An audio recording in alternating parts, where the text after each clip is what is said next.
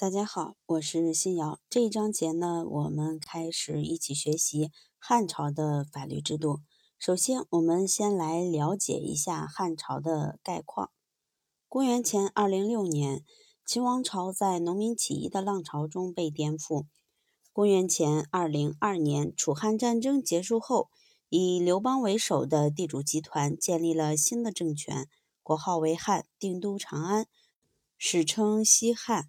西汉末年，社会矛盾日益尖锐。公元九年，外亲王莽篡夺政权，建国号新，但很快被绿林赤眉农民起义军推翻。公元二十五年，原汉使之系后裔刘秀称帝，重建汉朝的统治。因定都在洛阳，史称东汉。东汉末年，社会矛盾又趋尖锐。公元一八四年爆发黄巾起义，虽被镇压，但东汉统治名存实亡，政权被军阀控制。公元二二零年，曹丕称帝，东汉政权随之灭亡。汉承秦制，坚持秦朝中央集权的政治制度，但吸取了秦朝二世灭亡的经验教训，注意与民休息，实行轻徭薄赋。约法省刑等措施，利于社会的稳定和经济的发展。经过文景帝时期的发展，到汉武帝时期，国力强盛，社会的稳步发展，经济文化的空前繁荣，促进了法治的建设与发展。汉朝成为中国法治发展史上一个重要时期。我们先来看一下汉朝的法治指导思想。汉朝法治指导思想的发展和演变可以分为两个时期。第一，汉高祖至汉武帝继位前的六十多年间，黄老无为而治思想居统治地位，辅以儒法思想。第二，自汉武帝起，强化中央集权，以儒家思想为主，礼法并用。我们先来了解一下黄老无为而治思想。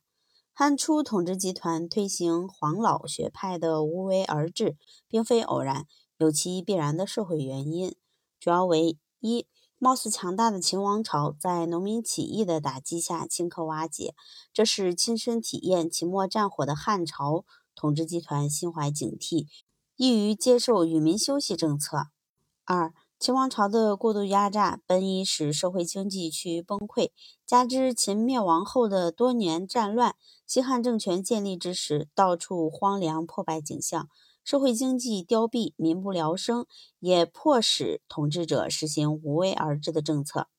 面对如此的社会状况，为避免重蹈秦二世灭亡之覆辙，以及巩固政治、恢复和发展经济的现实需要，加之深受一批鼓吹道家学说的大臣的影响，自刘邦至汉景帝的汉初统治者，奉行黄老学派的清静无为思想，采取轻徭薄赋、约法省刑的与民休息政策，从而缓和社会矛盾。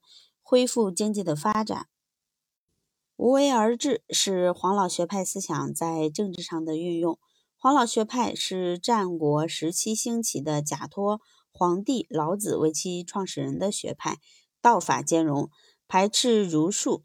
但至汉初，黄老学派已具有道儒法相结合的特点，认为最高规则是天道，法律的权威源于自然的道，即道生法。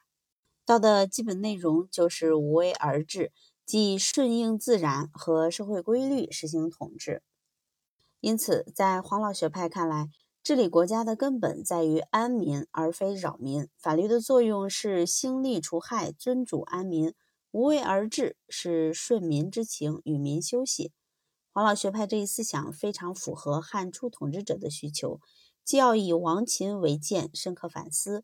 又需恢复经济、完善制度、稳定社会秩序。因此，在黄老思想指导下，汉初经由刘邦到文景帝的几代君主的身体力行，以及萧何、曹参等辅相的实践，社会发展取得显著的成效。接着，我们来看一下无为而治思想的运用，体现在一是轻徭薄赋，贯彻黄老清静无为的思想。汉初统治者对外尽量避免战争，对内节省开支，实行轻徭薄赋，减轻民众的负担。轻徭薄赋还体现在对徭役的征发进行一定的节制。第二个是约法省刑。鉴于秦律的过分严苛和繁密，汉统治者认为法律内容应尽可能的简单易懂，便于官民掌握，主张禁网疏阔，勿在宽厚。同时，汉初统治者推崇黄老思想，但并不排斥其他各家学派。他们一方面崇尚黄老，一方面也标榜仁义，并且以法治正义，从而形成道家。无为、儒家仁义与法家刑名三者糅合的黄老刑名之术，一旦社会发生变化，其统治理论也会随之调整与变更。汉朝第二时期的法治指导思想为以儒为主，礼法并用，体现在独尊儒术。经过六十多年的发展，至汉武帝在位时，中央政权日益巩固，社会趋于稳定，整个中国逐渐形成大一统的局面。汉初奉行的清静无为思想，无法适应西汉中期出现的社会局面，同姓诸侯势力膨胀，威胁中央集权，豪强地主宗室贵族大肆兼并土地，加剧了社会矛盾，匈奴屡犯边境。面临新的社会形势，汉朝统治者希望一种扩张进取的积极政治学说取代汉初的无为黄老思想，化解社会矛盾，巩固中央专制主义政权。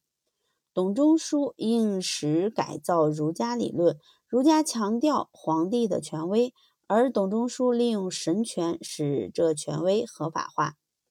董仲舒宣扬法自君出。维护君权的至高无上性，符合汉武帝继位后的政治需求，即进一步巩固中央集权统治，并实现意识形态方面的大一统。为此，在思想上，汉武帝认可并推行董仲舒提出的“罢夺百家，独尊儒术”的方针。董仲舒在法律方面主张大德而小刑，德主刑辅。董仲舒的理论学说是在先秦儒学基础上吸收各家学说中有益成分而形成的，以儒法合流为特色的一种新的思想体系。董仲舒认为，天地万物以阴阳转化为大，阳主生，阴主杀。与此相对应的人间统治以教化为德，德为阳，刑罚为杀，行为因。因此，统治应大德而小刑。统治应以教化为主要手段，法律制裁为辅助手段，实行德多而刑少，同时刑不可废。董仲舒主张的德主刑辅、礼法并用的思想被汉武帝采纳，并以此为核心，形成封建正统法律思想，影响了以后各朝代的法治建设。